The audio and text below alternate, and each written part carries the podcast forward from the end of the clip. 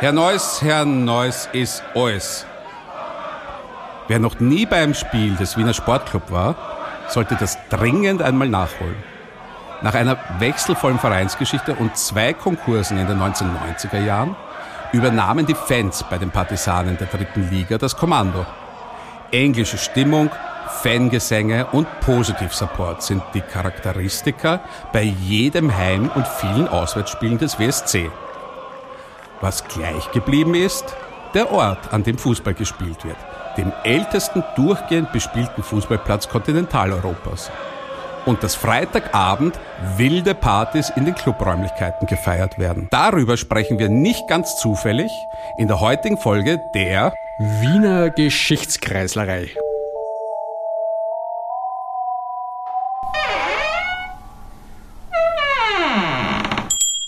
Hallo und willkommen zur ersten regulären Folge in 2024 der Wiener Geschichtskreislerei, eurem Geschichte-Podcast aus Wien. Es begrüßen euch Andreas und Walter. Ja, Walter, 2023 haben wir ja schon zehn Orte und Geschichten aus Wien vorgestellt. Aber jetzt 2024 geht so richtig los und das mit einem besonderen Ort, oder? Genau, und zwar den Wiener Sportclub Platz, den wir auch als Ort für unsere Eröffnungsparty, unseren Launchtermin ausgewählt haben, und zwar am 19.01. Wir laden da natürlich unsere Hörerinnen und Hörer recht herzlich ein, mit uns gemeinsam unseren Podcast zu feiern. Und zwar im Flag. Andreas, du kennst ja den Sportclubplatz besonders gut. Du bist ja ein oft gesehener Gast dort. Ich bin ein Fan des Wiener Sportclubs seit vielen Jahren, sehr gerne auch. Und äh, ich habe mir aber trotzdem gedacht, äh, wir laden einen Experten zum Thema ein.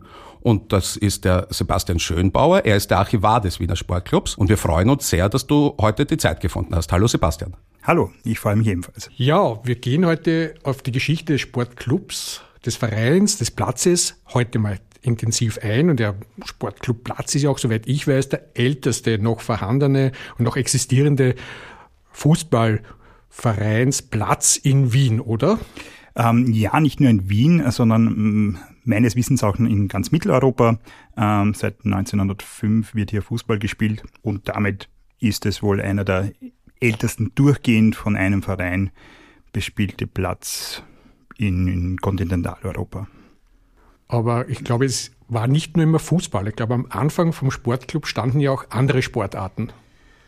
Gut, der Wiener Sportclub wurde ja bedeutend früher gegründet, nämlich 1883. Also wir hatten letztes Jahr unsere 130-Jahr-Feier und begonnen hat es eben nicht mit Fußball, der ist erst 1907 zum Verein gekommen, sondern tatsächlich mit Radfahren. Äh, das waren alles zuvor Mitglieder beim Ruderclub Pirat, den es auch immer noch gibt. Und äh, denen ist halt Rudern zu langweilig geworden. Und die wollten die neue, unter Anführungszeichen, Trendsportart Radfahren ausüben. Damals hat es vor allen Dingen geheißen äh, Hochräder. Das Radfahren war übrigens damals noch gar nicht überall erlaubt in Wien. Also es war auf bestimmte Straßen äh, und unter bestimmten Bedingungen nur möglich.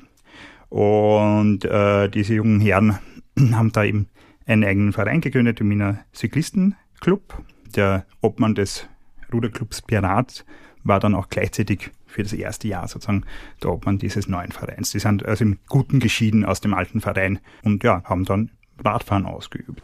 Ich glaube, eine Besonderheit des Wiener Sportclubs in seiner Frühphase, vielleicht auch bis in die Zeit des Zweiten Weltkriegs, war ja, dass er ebenso ein Allround-Verein war, wo eben alle möglichen Sportarten ihren Platz gefunden haben. Es gab auch Sektionen für ähm, andere Sportarten. Also Fechten zum Beispiel ist die noch immer und damit älteste bestehende Sektion. Gab dann auch Schwerathletik, Leichtathletik, Skifahren, ähm, Eishockey. Der Wiener Sportclub war auch recht erfolgreich im Eishockey, wobei das damals mit äh, nicht mit Puck gespielt wurde. Nach dem Zweiten Weltkrieg zum Beispiel gab es eine Basketballsektion, ähm, auch da gab, war der Sportclub mal Meister, oder? Ja, und äh, es gab auch eine Feldhandballsektion bis in die 60er Jahre hinein. Die sind dann alle immer verschwunden, aus verschiedensten Gründen, sehr oft aus finanziellen Gründen. In den letzten zwei Jahrzehnten sind dann wieder auf Initiative von Fans, äh, von einzelnen Personen äh, einige dieser Sektionen wieder entstanden oder neue Sektionen entstanden, so dass der Wiener Sportclub auch heute wieder ein Allround-Verein mit mehreren Sektionen, mehreren sportausübenden Sektionen. Aber ich denke mir, das, wofür der Sportclub heute vor allem steht und bekannt ist, ist natürlich der Fußball. Heute vor allem natürlich auch die Fankultur. Aber gehen wir mal zu dieser Fußballsektion. Fangen wir vielleicht vorne an, äh, bevor wir uns ins Hier und Heute bewegen. Also wie kam es zum Fußball und äh, was hat der bedeutet? Der Fußball des Wiener Sportclubs hat verschiedene Wurzeln, hauptsächlich Schülermannschaften äh, aus Hernals und dem 18. Bezirk. Ähm, das ist zu einerseits äh, die Vorwärts Hernals und die deutsche Jungmannschaft Währing. Das waren ja kleine Teams, äh, finanziell nicht besonders gut aufgestellt, die sich immer wieder zusammen fusioniert haben, äh, letztendlich dann zur Wiener Sportvereinigung wurden, die dann im Übrigen auch dem Wiener Sportclub Platz der damals noch nicht so geheißen, äh, gegründet hat, gebaut hat, äh, die erste Holztribüne dort gebaut hat. Und auch die ist allerdings in Schwierigkeiten geraten. Und die Wiener Cyklisten hatten Nachwuchssorgen, sind älter geworden, es sind immer weniger Leute dazugekommen und haben sich gedacht, wir holen uns da einen neuen Verein, wir zahlen denen die Schulden, die Zyklisten, muss man vielleicht kurz sagen, sind eben die Radfahrer. Das sind die Radfahrer, genau. Wir holen uns da neue Leute rein, äh, unter anderem auch neue Sektionen, äh, unter anderem auch den neuen Trendsport, den Fußball. Und das hat auch recht gut funktioniert. Die haben sich auch anscheinend ganz gut verstanden. Manche nicht so sehr. Die Fußballer mit den alten Zyklisten allerdings schon sehr gut. Und äh, ab 1907 war dann eben auch Fußball beim Wiener Sportclub und wurde dann immer erfolgreicher und die bekannteste und bestimmendste Sektion im Verein. An der Wiege aber standen doch eher so honorige, sehr kapitalstarke Männer. Oder es war nicht ein typischer Arbeiterverein oder Fußballverein.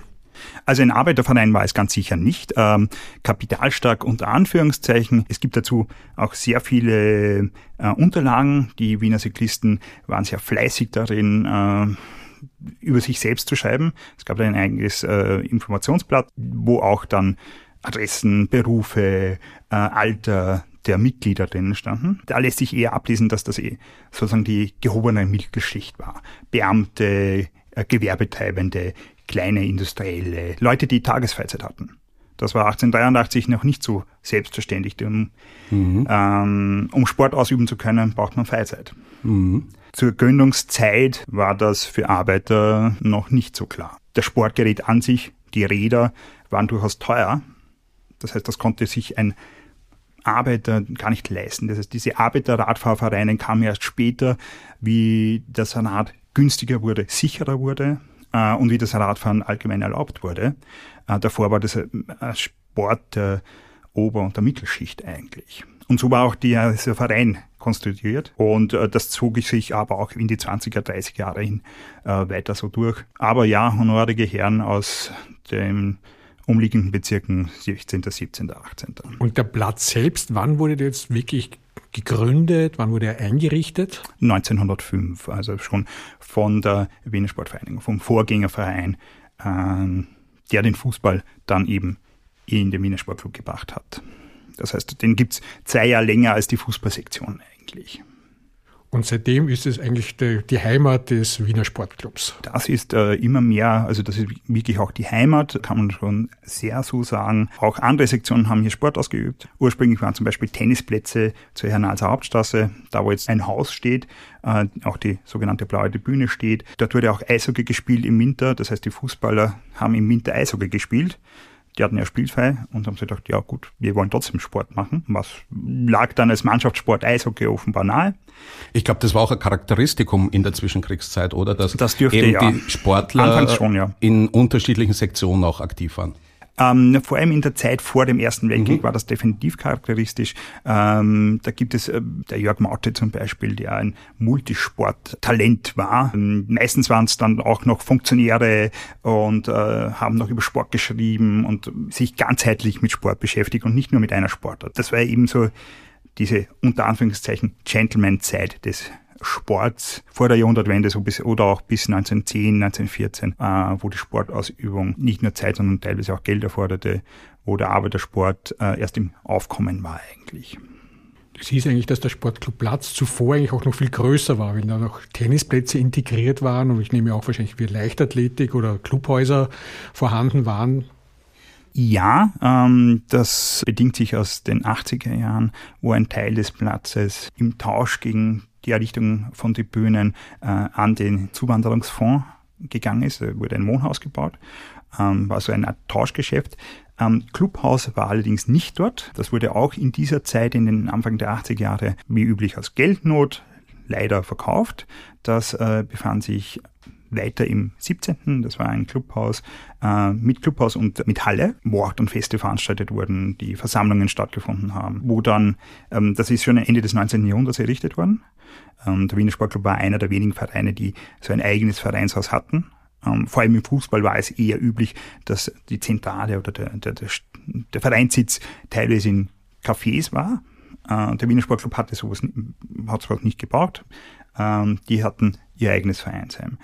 Und da gibt's auch ganz lustige Einträge in der Zeitschrift des Wiener Sportclubs oder des Wiener Cyklistenclubs damals, ähm, dass man sich sozusagen an das Ende des Abends nicht mehr erinnern konnte, dass man halt dort Feste gefeiert hat und äh, jeden Freitag dort Party gemacht hat. Gehen wir vielleicht nochmal kurz auf den Fußball dann zurück, auf die mhm. Geschichte auch des Vereins. In den 20er, 30er Jahre war ja Fußball in Wien ja wahnsinnig populär. Es hatte ja große Zuschauerzahlen.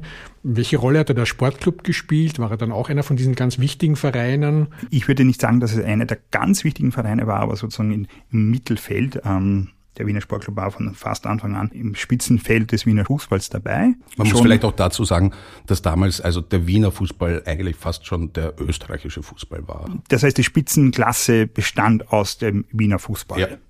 Ja, und seit es sozusagen eine, eine, einen Ligabetrieb gibt, hat der Wiener Sportclub da mitgespielt, äh, ist 1922 auch Meister geworden. Ähm, das bedingt sich daraus, dass eine ganz junge Mannschaft aus dem Ersten Weltkrieg, im Ersten Weltkrieg sind einige der äh, wirklich guten Spieler des Wiener Sportclubs äh, leider ähm, gefallen, gestorben. Ähm, man musste sozusagen ganz von vorne anfangen und ist mit einer ganz jungen Mannschaft durchgestartet, würde man heute sagen, und konnte 1922 die Meisterschaft gewinnen. Hat dann aber in den 20er und 30er Jahren keine ganz so große Rolle mehr spielen können auch aus finanziellen Gründen. Ab 1925, wenn ich mich richtig erinnere, ähm, wurde die Wiener Liga, die damalige Spitzenliga, ja professionalisiert, äh, als eine der ersten Ligen in Kontinentaleuropa. Und Einige der Funktionäre des Wiener Sportclubs waren stark dagegen. Im Endeffekt haben wir dann doch mitgemacht, aber man hat auch ein bisschen den Anschluss an die Spitze verloren. Das heißt, äh, es war so ein typischer mittelständischer Bezirksverein, wie es ja viele gab in Wien. Die Zwischenkriegszeit war ja nicht nur ein Höhepunkt auch des Wiener Fußballs, sondern es war natürlich auch eine Zeit von politischen Wandel und Auseinandersetzungen.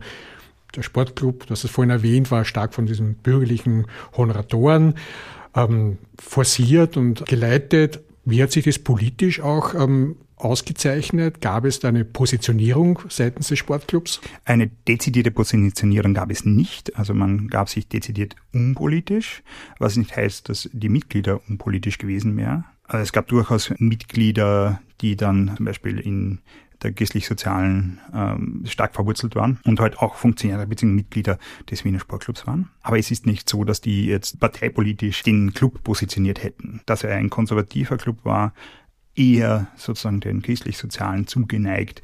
Das lässt sich eigentlich schon sagen. Was besonders hervorsticht, ist, dass der Wiener Sportclub einer der wenigen Vereine war, wo kein einziger jüdischer Funktionär zu finden ist. Das ist sehr untypisch für Wien. Außerhalb Wiens schaut das anders aus.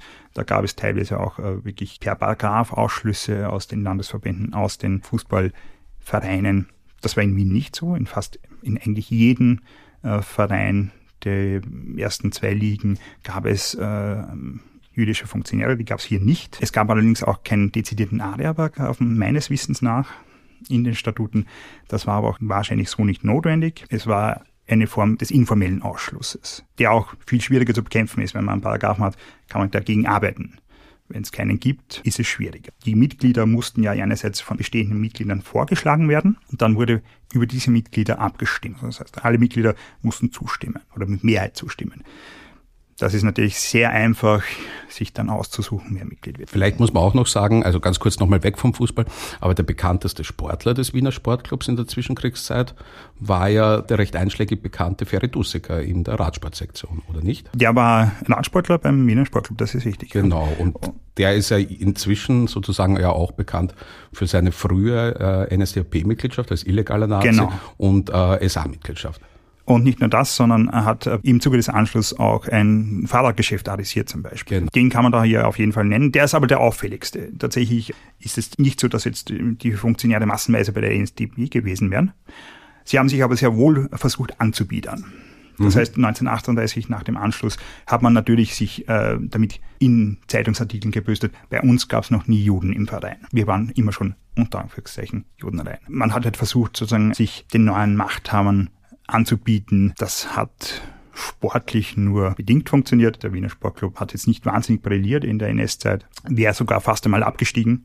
Hängt wahrscheinlich meiner Meinung nach auch damit zusammen, äh, wenn ich schon Einfluss ausüben will über Sport, nehme ich da einen großen Sportverein und nicht einen, einen mittelständischen. Dann pushe ich den, der schon viele Anhänger hat, und nicht den, der ein Bezirksverein ist. Also man kann sagen, im Grunde ein bürgerlich-konservativer ja. Bezirksverein, der sich jetzt äh, da den neuen Machthabern angebietet hat, aber die Nazis eigentlich gar nicht so sehr interessiert hat. Das stimmt, ja. Nichtsdestotrotz hat es man sich angebietet, nichtsdestotrotz war man antisemitisch und ähm, hat versucht, da was rauszuholen für sich. Ich finde das auch sehr typisch für den Umgang der Wiener und Österreicher mit dem NS-Regime. Mal schauen, was geht. Wie war dann die Situation nach 1945?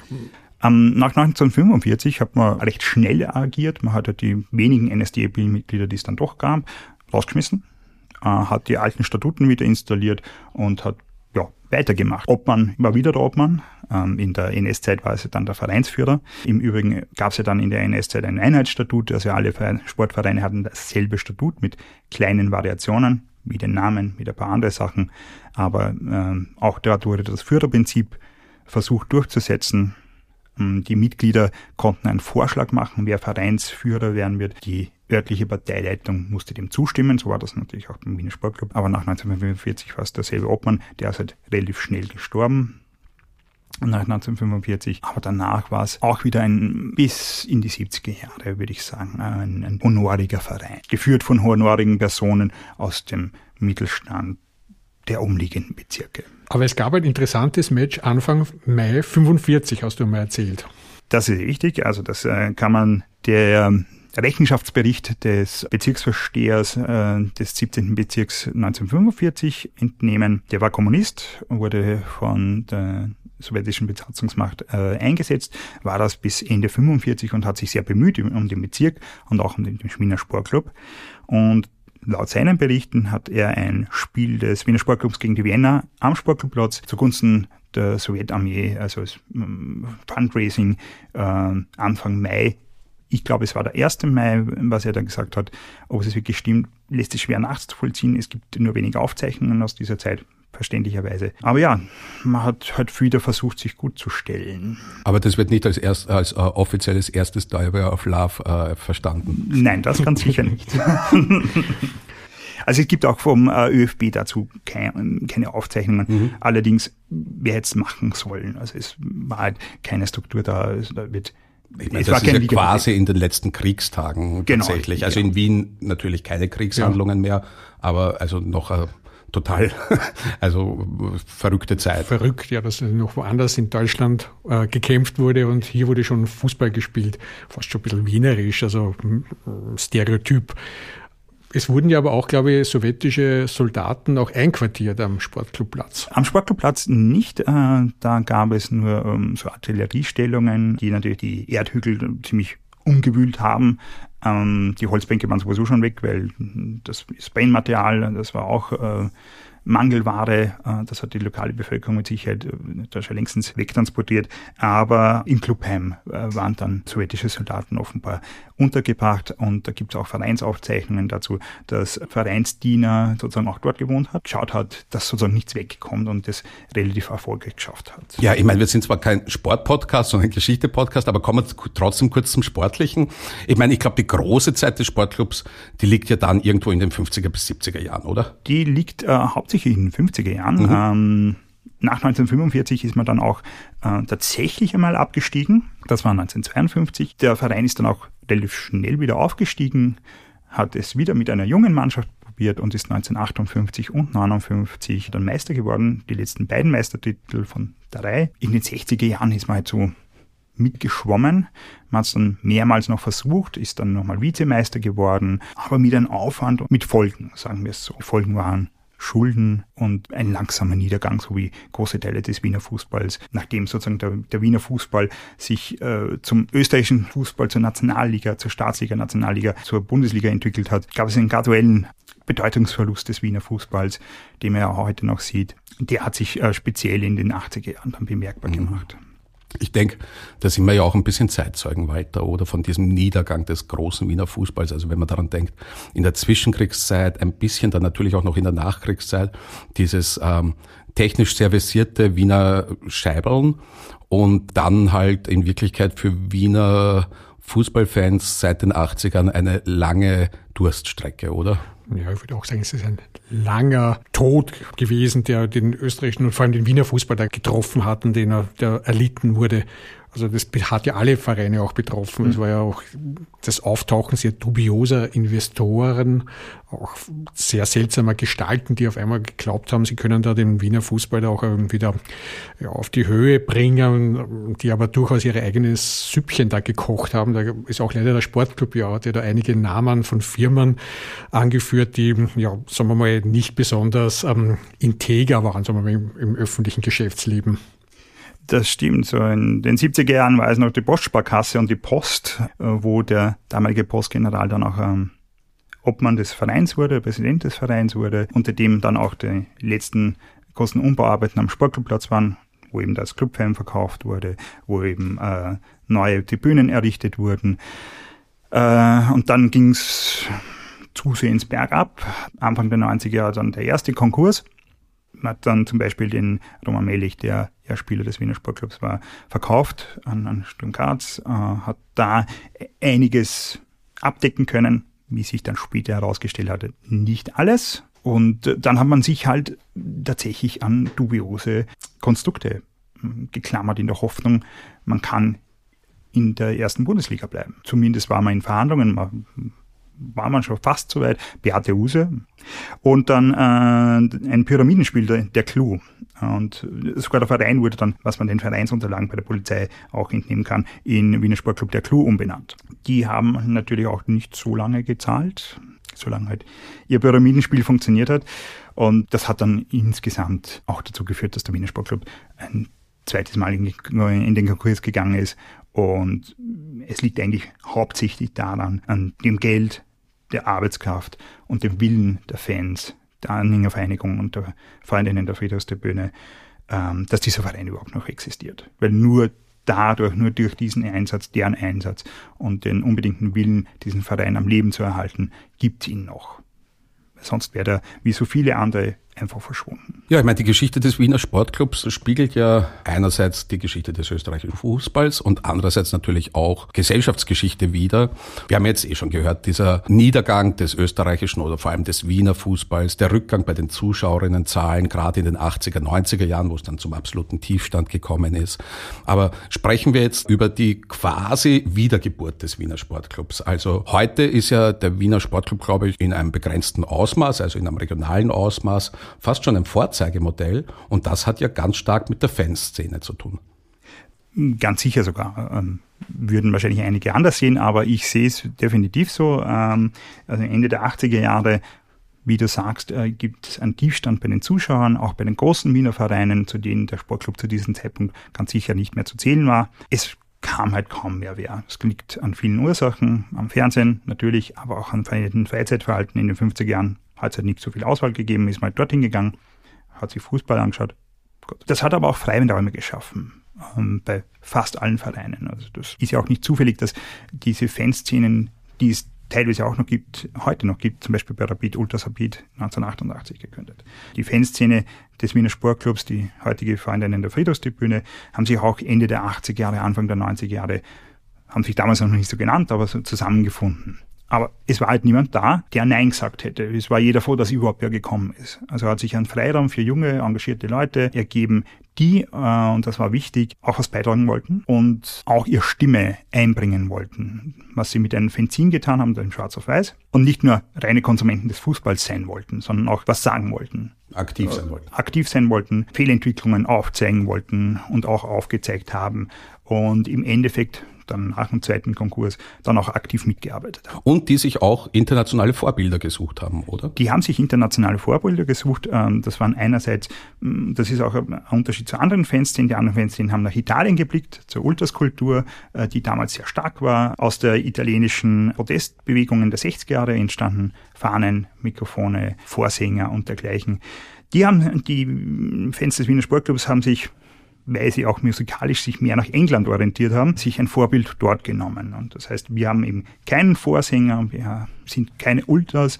Bei uns ist das ein bisschen anders strukturiert. Da gibt's, lässt sich schwer erklären.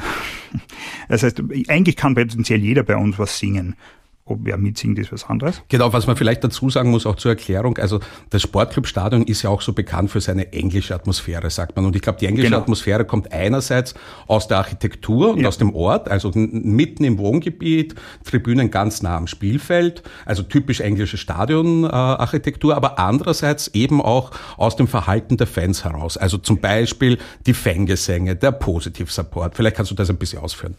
Ähm, das war auch ein Alleinstellungsmerkmal, also das hat man auch äh, sehr betont, auch in den eigenen Publikationen. Man wollte eben nicht Gewalt ausüben, man wollte äh, positiv supporten, man wollte den Gegner nicht beleidigen, äh, was auch sehr wichtig war. Und, äh, also auch heute werden ja auch Gegner und äh, Schiedsrichter, Schiedsrichterinnen beklatscht dafür für gewöhnlich. Das ist richtig, genau, genau. ja. Ich glaube, es hat auch politischen Unterschied, oder? Also auch äh, äh Italien, England. Mhm. Italien, England, politischer Unterschied. Es hat auch äh, dezidiert linke Ultras gegeben mhm. natürlich, äh, wobei auch in den 90er Jahren schon rechte Ultras da waren und immer stärker geworden sind im italienischen Fußball. Die Positionierung war ähm, aber auch klar, also es kam auch aus dieser Subkultur, wo die ganzen, sehr viele dieser Fidesz-Leute äh, waren, im Umkreis der Arena des Chelsea und dergleichen aus der Musikszene. Wurde schon Anfang der 90er Jahre, äh, gab es dann ein Fest in der Arena, das sich äh, Fußballfans gegen Rassismus und Fremdenfeindlichkeit genannt hat. Das äh, wurde auch mehrmals veranstaltet und man hat sich auch da positioniert gegen den gelebten Fußballalltag in österreichischen Stadien, der damals, wer sich erinnern kann, sehr viel mit Rassismus zu tun hatte. Sehr homophob, rassistisch, äh, fremdenfeindlich. Äh, nicht überall, nicht von allen, aber die, die laut waren, waren es zum guten Teil. Also es war schon eine gewisse Normalität, auch in großen wie in kleinen Stadien. Und dagegen hat man sich also auch positioniert und positionieren wir uns auch immer noch, auch wenn das mittlerweile auch ein bisschen anders aussieht und anders gelebt wird. Äh, in, in anderen Stadien, aber bei uns äh, ist, gehört es zum Selbstverständlich, sich antirassistisch, antihomophob zu positionieren. Nicht parteipolitisch, aber gesellschaftspolitisch zu positionieren. Und zwar eindeutig. Ja, also eigentlich für das Mindestmaß an notwendiger Toleranz und ähm, Verhalten in Wirklichkeit. Das kann man so sagen, aber das ist ja leider nicht immer selbstverständlich. So ist es, so ist es. Aber da war ja der Sportclub nicht der einzige. Bei einem äh, befreundeten anderen Wiener Verein war das ja nicht ganz unähnlich, oder der Vienna? Eben fast gleichzeitig hat sich das auch bei der Vienna entwickelt, genau. Die Fangruppe hat anfangs kleine Pommes geheißen, wegen einem McDonalds äh, in der Nähe, die nachmaligen Döblinger Kojoten, die es leider auch nicht mehr gibt, ähm, und die das ähnlich gesehen haben, mit ein paar anderen Nuancen, schiere Beleidigung ist in Döbling immer noch okay. Aber die haben ganz ähnlich getickt. Viele sind dann auch in ähnlichen Lokalen fortgegangen und da hat es auch gute Verbindungen gegeben. Das hat sich dann ja auch am Spielfeld, wie man dann wieder in derselben Liga war, äh, gezeigt. Man hat versucht, gemeinsam eine Party zu machen, hat Gegenentwurf gegen große Derbys, die äh, sich gerne im Hass ergeben haben, hat man eben das sogenannte Derby of Love, wobei der, der Spruch nicht mehr sehr beliebt ist. Man hat ihn leider ein bisschen aus den Händen nehmen lassen. Mhm. Und äh, wie so vieles wird es halt dann ein Marketing-Schmäh. Aber das ist schon aus der Fanszene gekommen und man hat versucht, gemeinsam etwas anderes zu machen. Und das hat auch immer gut funktioniert eigentlich. Zusammenfassend kann man sagen, die historische Leistung war es quasi, etwas auf österreichische Fußballplätze zu bringen, was damals leider nicht selbstverständlich war, nämlich eine Stimmung, die prinzipiell positiv ist, die sich durch Spaß und Gesänge auszeichnet, die keinen Platz lässt für Homophobie, für Rassismus, für gewaltvolle Auseinandersetzung, sondern wo es darum geht, eine große Party zu feiern. Das kann man so sagen, ja. Und darum geht es eigentlich auch immer noch, äh, mit anderen Schwerpunkten. Zeit hat sich auch verändert. Man legt Wert auf andere Sachen, als man das vor 20, 30 Jahren getan hat. Aber zum Beispiel, ähm, wir veranstalten ja auch den Ute Bock Cup. Mhm. Äh, die in der Friedhofsdebühne eines der größten Freizeitturniere, Fußball, Kleinfeldturniere Österreichs äh, mit mehreren 100 Teilnehmern mit, mit über 30 Teams, welche aber großteils nicht Fan-Teams sind, also nicht Fußballteams, äh, sondern aus den verschiedenen sozialen Einrichtungen und, und, und kommen und natürlich auch Freunde von uns äh, und die dort ein gemeinsames Fußballfest mit Musik, Essen und Fußball feiern. Und die Einnahmen werden gespendet? Die Einnahmen werden dann äh, früher an den Verein Ute Bock, mittlerweile an andere Vereine, die Deserteurs- und Flüchtlingsberatung ähm, und zwei andere, die mir jetzt leider gar nicht einfallen. Also ich habe früher selber mitorganisiert, tue das aber seit ein paar Jahren nicht mehr, deswegen bin ich dann nicht mehr ganz so up, up, to date. Auf jeden Fall für die gute Sache, äh, wirklich für Vereine, relativ kleine, die äh, ganz Basisarbeit in der Flüchtlings-, in Antirassismusarbeit leisten und die über jeden Cent froh sein. Wichtig ist, glaube ich, noch ein anderer Punkt, was ja in den letzten Jahren einen großen Aufschwung gewonnen hat, also Frauenfußball. Auch da ist der Sportclub sehr aktiv. Ja, Anfang der 2010er Jahre wurde dann die Frauenfußballsektion gegründet, ist dann auch äh, relativ schnell Wiener Meister geworden. Äh, nur der Sprung in die zweite Liga hat dann lange nicht geklappt. Man musste äh, Relegation spielen, das hat leider nicht geklappt. Mittlerweile sind die Wiener Sportclub-Frauen auch in der zweiten Liga. Erfolgreich unter Anführungszeichen. Äh, man merkt, dass ähm, die Breite größer wird und das Geld mehr wird. Und ähm, kleinere Vereine, auch wie der Wiener Sportclub, die dann unter Anführungszeichen ein bisschen Pioniere waren, die wirklichen Pioniere des österreichischen Frauenfußballs, gibt's teilweise nicht mehr. Oder haben sich mit größeren Vereinen fusioniert, weil sie es finanziell nicht mehr durchhalten können. Da sieht man auch Entwicklungen, die es beim Männerfußball auch gibt. Die Professionalisierung ist klarerweise auch eine Frage des Geldes. Und mittlerweile hat sich das sehr geändert. Man kann dann natürlich romantisch sein und sagen, ja, vor zehn Jahren, das war ja noch viel mehr mh, schöner Basis, bla. Für die Frauen ist es natürlich ein Gewinn, ein Aufstieg, wenn du dann tatsächlich von deinem Sport, den du wirklich intensiv betreiben musst, dass das auch bezahlt wird. Leben davon können die meisten dafür trotzdem nach wie vor nicht. Mhm. Ich meine, das ist ja prinzipiell ein Problem für Fußballvereine, mhm. gerade von der Größe des Sportclubs heutzutage. Also einerseits haben wir eben diese völlige Durchkommerzialisierung des Profifußballs. Wir haben diese großen weltweiten TV-Ereignisse der Champions League bis zu den mehr oder weniger gelingenden Nationalligen und der Sportclub zumindest was die Fans angeht, hat sich ja recht bequem gemacht in dieser Blase der Partisaninnen der dritten Liga. Wie siehst du da die Zukunft des Sportclubs, vor allem auch vor dem Hintergrund, dass der Sportclub ja auch in seiner Vereinsstruktur eine Veränderung vor kurzem durchgemacht hat? Ich frage mich immer, alle schimpfen über die Champions League. Wo sind die Aberlegensale? Wenn es darauf ankommt, sind sehr viele dann doch bequemer und sind lieber am Sofa, als ähm, tatsächlich auf den Fußballplatz zu gehen. Und ähm, ich sehe mir ja nicht nur die Spiele des Wiener Sportclubs an, ich fahre ja in ganz Europa herum und sehe mir Spiele an. Und für mich das Interessante ist, muss ich sozusagen aus, aus, meiner Erfahrung, weil das dann sozusagen meine Zukunftsperspektive vielleicht auch ein bisschen erklärt, die Unmittelbarkeit eines Spiels bekommt man im Fernsehen nicht mit. Entweder ist man dort oder nicht. Ja. Und äh, das passiert, und beim Sportclubplatz passiert's, das zeichnet auch fast keiner auf, fast kaum ein Spiel wird aufgezeichnet. Das heißt, wenn du nicht dort bist, hast du nicht gesehen. Genau. Oder wenn du, du nicht gerade nicht aufpasst, dann siehst du die Wiederholung auch nicht. Das passiert öfters. Äh, so manches Tor versäumt, wenn man beim Bier holen war. Mhm. Es ist, sie so, fallen nur, sie, die Tore fallen nur, wenn man, wenn man Getränke Gefühlt manchmal schon. Wenn man zu Hause ist, sitzt man am Klo, aber. Ja. Aber es hat was mit Unmittelbarkeit zu tun und das muss man auch wieder zu einem gewissen Teil lernen, glaube mhm. ich. Und dass ein Präsenzevent einen Zauber für sich hat, den das Fernsehen nie haben kann. Mhm. Und wie gesagt, alle schimpfen über das Champions League und schalten dann trotzdem ein. Natürlich, das wird ein schöner Fußball gezeigt, ein hochtechnischer, ein qualitativ hochwertiger, aber eigentlich ist es langweilig. Also glaube ich auch. Ich meine, ich kann sagen, wie es mir dabei geht. Also ich schaut tatsächlich Fußball nur im Sportclubplatz oder auf, auf Auswärtsfahrten ähm, und nicht beim Fernsehen. Ich weiß nicht, Walter, wie ist das bei dir? Du bist ja bei einer dieser Größen manchmal zu Gast.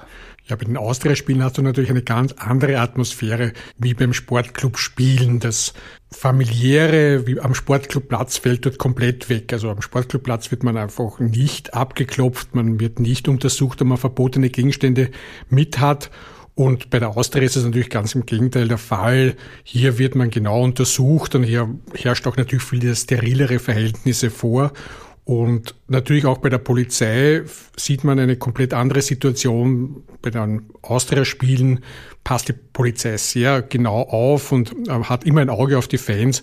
Am Sportclubplatz hat man immer den Eindruck eigentlich, dass sich die Polizisten lieber besser untereinander unterhalten und haben nicht wirklich die Sportclub-Fans im Blick. Davon ist natürlich auch das Flag, euer Clublokal, äh, sehr viel sympathisch. Also die, bei der Austria wäre es halt dann die VIP-Lounge. Also da, da, kommst du als, als normaler Fan ja gar nicht rein. Und da habt ihr natürlich ähm, eine ganz andere Fankultur, eine sehr sympathische. Und das Flag ist ja dann auch ganz kurz, ich hätte es ja auch umwandeln können, möglicherweise mit einem Sponsor in irgendwas, ja, ähm, ein besonderes Eventzentrum für Sponsoren. Interessanterweise war das ja vorher auch Spielerwohnungen, soweit ich weiß. Das ist richtig. Das waren, wie die, die Bühne gebaut wurde, waren wir ja noch im Profifußball in den 80er Jahren und eine Seite war die Wohnung des Platzwarts und auf der anderen Seite war eine Wohnung für Legionäre. Frankie Schinkels war da mal untergebracht. Man ist dann irgendwann mal in die Wiener Liga abgestiegen. Naja, da haben wir weder einen bezahlten Platzwart gehabt noch bezahlte Profispieler. Es stand leer. Und die Freundinnen der Friedhofstribüne haben sich gedacht, ja, wir können schon was damit anfangen und haben das halt einfach still und heimlich, ohne irgendwen zu fragen, umgewandelt in ein unter Anführungszeichen Clubheim. Und das hat auch gut funktioniert und funktioniert bis heute mal mehr, mal weniger, aber im Prinzip, ja, das gibt's jetzt auch schon seit über 20 Jahren. Kommt aus diesem Vakuum offensichtlich der herrschaftslosen Zeit heraus, oder? Was du das vorhin erwähnt hast. Ja, es, äh, 1997, also nach dem zweiten Konkurs, wo man dann wirklich in die Wiener Liga absteigen musste und wo auch dann die Freunde der Friedhofstribüne Funktionärsämter übernommen haben. Da war dann noch mehr Vakuum, als sowieso schon da war. Ähm, da war einfach Eigeninitiative gefragt. Vieles, äh, was man so als familiär erlebt und, und diese äh, familienhafte, gemeinschaftliche, kommt eben auch aus dieser Zeit. Um bei der Zukunft des Wiener Sportclubs nochmal kurz einzuhaken, das Nicht-Eventige eigentlich, bei uns gibt's keine Lasershow, bei uns gibt's keine riesen äh, Anlage, die dir ständig Musik um die mhm. Ohren brüllt. Dieses entweder mache ich selber oder niemand, das ist unsere Zukunft, weil do it yourself hat, glaube ich, auch wieder Zukunft. Na, und ich glaube, es gibt vor allem viel gute Stimmung und spontanen Wiener Schmäh, also Originalen. Ja. Und ihr habt nicht diese grässliche Tormusik, das, das macht mich wahnsinnig am Platz. Das ist also bei der Austria immer, das ist furchtbar, nicht so nur so schlechte Musik. Also, Aber ich glaube auch das soziale Element, das du ansprichst. Also ich habe selber Freunde mhm. und Freundinnen, deren Kinder zum Beispiel beim Wiener Sportclub spielen, eben durch diese vielen Sektionen, die es jetzt durch die Wiedervereinigung mhm. der Fußballsektion quasi oder des Fußballvereins mit also dem Sportclub mit C quasi gibt, gibt es einfach auch Möglichkeiten, sich in unterschiedlichsten Sportarten einzubringen. Diese Sportarten sind ja auch fast alle zum überwiegenden Teil auf äh, Menschen aus dem Umfeld der Fans der Freundinnen der Frühjahrstribüne gegründet worden, die dann eben auch gesagt haben, ich schwimme halt gern. Zum Beispiel der jetzige Präsident des Wiener Sportclubs äh, hat eine Schwimmsektion gegründet. Er war vorher auch mal Obmann der äh, Friedhofstribüne. Und wenn man es nicht selber macht, macht es halt keiner. Und äh, das hat auch dann natürlich motiviert, andere Leute selber Sektionen zu gründen. Zuvor war eine Radfahrsektion.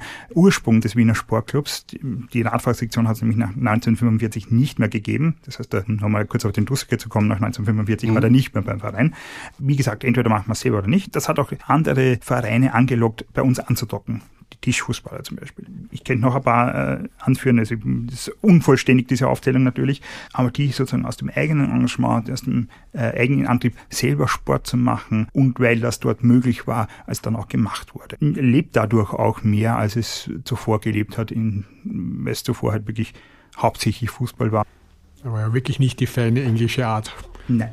Ja, und mit dieser sozialen Funktion von Sportvereinen, die, glaube ich, wir gegenüber den bisschen seelenlosen Fußball-Events bevorzugen, glaube ich, werden wir Schluss machen. Ich möchte euch Zuhörerinnen einladen, schaut beim Spiel des Wiener Sportclubs vorbei. Es ist ein besonders spaßiges Erlebnis, treibt Sport, aber vor allem auch kommt am 19. Jänner zu unserer Party ins Flag. Mehr Informationen zur Party und zur Geschichtskreislerei selbst findet ihr auf unserem Instagram-Kanal oder unter www.geschichtskreislerei.at. Es verabschieden sich Andreas, Walter und Sebastian. Wichtige Information.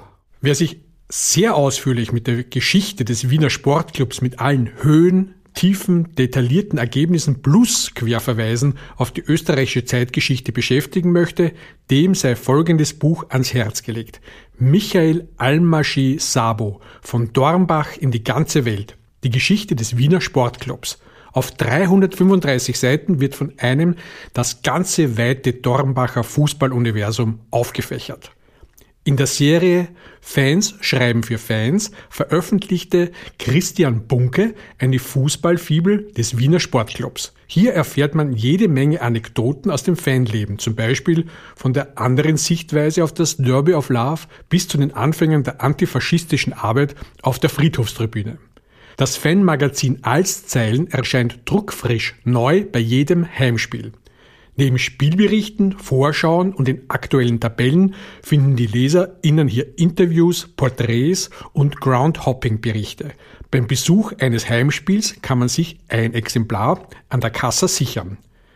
Wer nachlesen will, welche eminent wichtige Bedeutung der Fußball im Wien der Zwischenkriegszeit gespielt hat, der greift am besten zu Roman Horax mehr als nur ein Spiel. In diesem Buch erfährt man, wie sehr sich die weltbekannte Fußballschule aus einer Melange von Vorstadtkultur, sozialen Auseinandersetzungen und Gesellschaftspolitik entwickelt hat.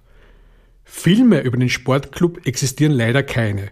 Wer sich dem Thema Spiel, Verzweiflung und bedingungslose Hingabe annähern möchte, dem sei die Dokumentation The Next Goal Wins aus dem Jahre 2014 empfohlen.